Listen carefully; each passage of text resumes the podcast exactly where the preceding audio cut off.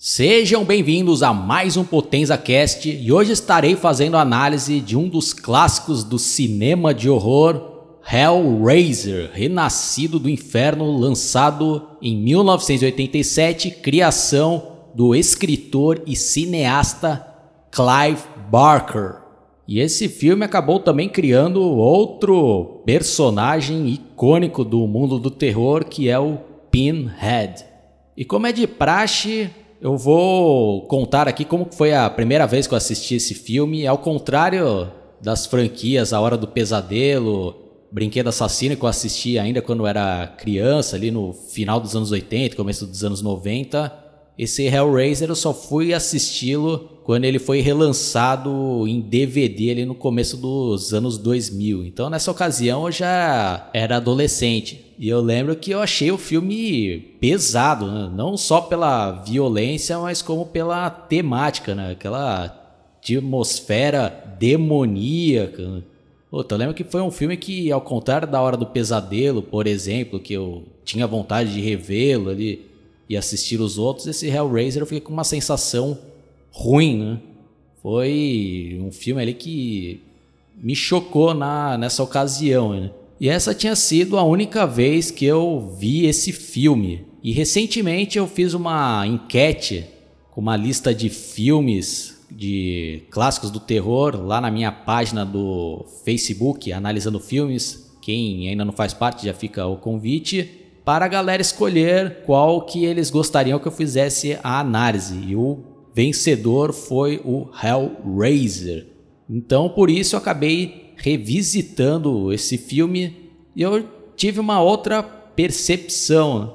Isso que é o interessante, né? Como a fase ali que você assiste o filme acaba influenciando a sua experiência, né? Então, quando você assiste ali, um filme de terror, quando você é criança, você tem uma outra percepção de quando você assiste, quando você é adolescente, ou quando é adulto. E sem contar que tudo acaba influenciando. Se você assiste esse filme especificamente com amigos e conversando durante o filme, você vai acabar se perdendo, né? Porque é aquele típico filme que você tem que prestar bastante atenção para entendê-lo, né? Porque tem flashbacks, não é um filme que dá ali ao espectador tudo mastigado, né? Você tem que se envolver no filme e prestar atenção. Então, se você estiver ali conversando e tal, aí você não vai entender, né? Então, por isso que muitos, que eu acabei até vendo aí um, uns reviews e o pessoal metendo o pau, ah, esse filme é uma porcaria, não entendi nada, né? Então, provavelmente não entendeu nada porque estava conversando, não estava prestando atenção, né? E pelo que eu pesquisei, a história desse filme saiu da mente do escritor Clive Barker, que primeiramente escreveu um livro e depois ele correu atrás para transformá-lo em um filme. Bom, antes de começar aqui a análise para valer, com spoilers e tudo, vou dar uma lida aqui na sinopse do VHS que eu li quando criança e fiquei com medo e não tive coragem de assisti-lo, que diz aqui o seguinte, ó. Num quarto de sótão nos arredores de Londres, Frank Cotton está prestes a descobrir o inferno no sentido literal da palavra. Ele tem em seu poder uma misteriosa caixa enigmática cuja lenda diz que, se aberta, sairão delas espíritos que darão o máximo de prazer e êxtases sexuais. Frank abre a caixa e descobre que os espíritos não trazem prazer, e sim a dor mais insuportável que existe. Frank é torturado e finalmente começa-lhe a cair pedaços do seu corpo. Passam-se algum tempo e o irmão mais velho de Frank, Larry e sua esposa Julia e a filha de Larry de um casamento anterior chamada Kirsty mudam-se para casa. Julia relembra sua breve e apaixonada aventura amorosa que teve com seu cunhado Frank e sente que naquela casa ocorreu algo muito estranho. Julia está no sótão, onde encontra apenas uma aterradora sobra de Frank, uma sombra viva no meio da escuridão. E é impressionante que nessa sinopse os caras já faziam quase que um resumo inteiro do filme. Né? Então é isso daí. Quem ainda não assistiu o filme, pare por aqui, assista, depois volte, porque agora vai começar os spoilers, eu vou fazer uma espécie de resumo aqui para comentar as cenas mais aterrorizadoras e as que mais me chamaram a atenção. Bom, o filme começa mostrando esse personagem Frank, aparentemente ali em algum país do Oriente Médio, comprando esse cubo e depois já corta ali para uma cena ele tipo, numa espécie de sótão fazendo um ritual ali, ele meio que ajoelhado, cheio de velas a seu redor e ele vai tentando abrir esse cubo, né? E quando ele consegue, já sai ali de dentro umas correntes ali com, com parece uma, um zanzol ali, né? Puta, já gruda na cara do cara e já puxa ali. Aí abre ali as portas de uma outra dimensão e aparece pela primeira vez os Cenobites, liderados pelo Pinhead e outros seres, um mais monstruoso do que o outro. Putz, aí vai torturando o cara e essas correntes ali. Olha a ideia, né? Com os ganchos ali, vai puxando a pele do cara todo e estoura, né? Putz, depois vai juntando ali os pedaços das peles ali. E muito bem feito, né? Os efeitos práticos aí nos anos 80 eram de tirar o chapéu. E esse filme aí, tão bem convincentes e asquerosos. Né? Aí o próprio Pinhead pega o cubo e fecha ele e a dimensão some, né? Incluindo o Frank, some ali tudo, né? Aí na sequência somos apresentados a outros dois personagens, o irmão mais velho do, do Frank e a esposa que estavam visitando essa mesma casa que o Frank tinha feito esse tal ritual e ele estava com os planos de se mudar para lá, mas a esposa dele não estava curtindo, porque a casa era bem velha. E provavelmente devia ser a herança ali, né? Do, da família do Frank ali, né? E do irmão, né? Aí eles vão lá num quarto, num muquifo ali, o caindo aos pedaços ali, cheio de barato e tal, né? Aí ela vê ali alguns pertences do Frank, né? E o irmão dele fala: Ah, acho que o Frank teve por aqui, né? mas ninguém sabe onde ele tá, né? Provavelmente ele já deu no pé. Né? Era um cara que provavelmente não parava quieto, né? Ia ser é, envolvido com várias confusões e o cara acho que não podia parar né, em nenhum lugar. Bom, enfim, né? Aí a esposa né, do, do irmão do Frank começa a ter uns flashbacks e a gente acaba descobrindo que ela teve um caso com ele lá, né? Um pouco antes dela se casar, né? E os flashbacks, o cara chegando lá, né? Todo molhado, né? Da chuva, o cara já sensualizando ali com ela, né? E já dando em cima, puta, e depois conquistando e já, né, levando pra cama e sentando a vara lá, né? E a mulher curtindo pra caralho, né? Putz, aí dá pra ver que é um cara né, bem violento, um cara adepto ao sexo brutal ali, né?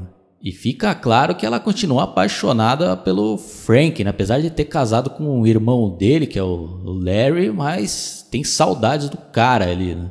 Bom, aí ela acaba aceitando se mudar para lá e a gente também conhece posteriormente a filha desse Larry do primeiro casamento e que não gosta da madrasta. Tem todo essa rivalidade entre as duas, sem contar que ela não quer mais morar com o pai e a madrasta, então tá arrumando ali um quarto para morar. Aí, né, durante essa mudança que eles estão fazendo, o Larry tá ajudando dois caras lá levar sofá né, na escada e ele acaba cortando feio a mão num prego ali, né? Até começa a sair um monte de sangue também, a cena muito bem feita. Começa a cair sangue naquele muquifo ali, né? Que é a, a esposa dele tava lá, né, tendo delírios e relembrando o Frank, e aí ele chega lá, né? Ah, eu cortei a mão, né? Aí ela ajuda ele, leva pro hospital tal. Tem que tomar ponto. Putz, aí o sangue acaba sendo drenado ali pelo piso e a gente começa a ver ali que está sendo formado um corpo humano, né? Todo putrefado, mas estava, né? E depois a gente vai ver que era o Frank, não, não explicam como, né? Mas o sangue acabou ressuscitando ele dessa maneira, né? Aí tem ali um encontro né, do, dessa parte putrefada do, do Frank com a esposa lá do Larry. E ela, né, a princípio, fica morrendo de medo. Ele, não, não se assuste, sou eu, o Frank. Ah, você não é o Frank. Não, sim, sou eu. Né? Ah, o sangue do seu marido tá, acabou me ressuscitando. Putz, ela, ah, eu preciso de mais sangue. Né? Aí, resumindo, ele consegue convencer a mulher a atrair alguns caras lá para pro Mukifo, né? E ela matava os caras e ele acabava drenando o sangue das vítimas e, e consequentemente foi recuperando as suas forças e a sua pele ali, né? Seus órgãos. Né? E a cena da primeira vítima foi muito bem feita, né? muito bem filmado. Né? Ela indo lá num, num bar, né? bebendo sozinha, e chegando um cara, né? e ela dando brecha pro cara chegar nela e atrai o cara lá pra, para casa né? e muito bem feita essa cena, né? bastante suspense e a gente fica apreensivo né? até ela levar o cara lá pro Mukifo e depois dar uma martelada na cabeça do cara ali, né? Você vê o nível dessa mulher que também provavelmente devia ter traço ali de uma psicopata, né, para se sujeitar a fazer isso, né? e sem contar que ela estava totalmente nas mãos desse Frank. A mulher estava totalmente fascinada pelo cara e morria de saudade. E, e quando viu essa oportunidade de trazê-lo de volta à vida para né, conseguir satisfazer seus prazeres sexuais que só ele conseguia daquela maneira doentia. Então, né, pô, tem um filme, se for parar pra ver, é pesado, né? Aí dando uma adiantada, né? Em determinado momento do filme, a filha do Larry acaba pegando no flagra a madrasta levando um cara lá pra casa deles. E ela entra escondida ali para ver o que estava realmente acontecendo. E se depara com o, com o cara que ela tinha levado lá todo destroçado ali, né? Ah, me ajude, né? Com a cara toda deformada ali, né? Aí na sequência aparece o Frank, naquela versão ainda monstruosa, puxa o cara. Ah, calma, né? Eu sou seu tio. Puta, ela terrorizada sem entender nada. Ah, não sei o quê. Puta, aí depois de um, um embate ali, ela ainda pega o cubo mágico e foge, né? Sem entender nada ali, né? Totalmente transtornada, acaba até desmaiando e para no hospital, né? Putz, aí lá no hospital ela faz a burrada de abrir esse cubo mágico e acionar a dimensão do Pinhead e sua trupe. Né? E os efeitos especiais muito bem feitos, né? os cenários, a iluminação da outra dimensão, muito bem feito, né? o labirinto, aquela criatura gigante que também aparece, tudo feito ali uh, na raça, né? nada de CGI. Né? Estou sempre falando isso, mas é porque eu sou fã dos efeitos práticos, né? convencem bem mais. Né? Aí tem a parte ali que um dos capangas do Pinhead pega a moça lá, põe os dedos dentro da boca lá e vai empurrando ela na parede. E o Pinhead, ah, você chamou a gente. Ela, não, foi sem querer. Não sei o que tentando explicar. Ele, não, não chore, não adianta chorar. Né?